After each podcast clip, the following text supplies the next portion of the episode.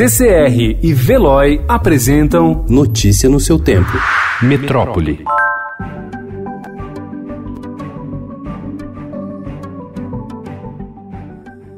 O Centro de Contingência para o Coronavírus do Governo do Estado de São Paulo informou ontem que já há transmissão comunitária da doença em território paulista e afirmou que projeta para os próximos meses pelo menos 460 mil infectados pela Covid-19 no estado. São Paulo registra 42 dos 77 casos confirmados da doença no país até ontem. Diante do aumento de casos do novo coronavírus, o governo de São Paulo anunciou ontem que vai solicitar recursos para a criação de mil novos leitos de UTI. Segundo a gestão estadual, serão comprados também respiradores, luvas e máscaras. Desses leitos, que ainda não têm a estrutura de uma UTI, 600 são da prefeitura e 441 são da rede estadual.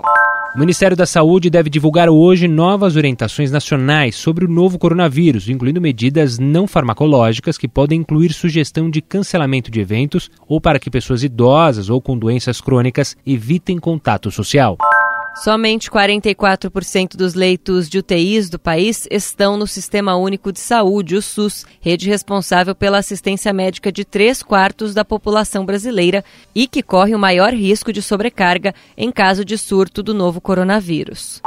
Pelo menos 590 mil estudantes em todo o país já tiveram aulas suspensas como forma de evitar a transmissão do novo coronavírus, segundo o levantamento feito pelo Estadão. Apesar de o Ministério da Saúde não ter recomendado a interrupção das atividades, escolas e faculdades anunciaram a medida ontem.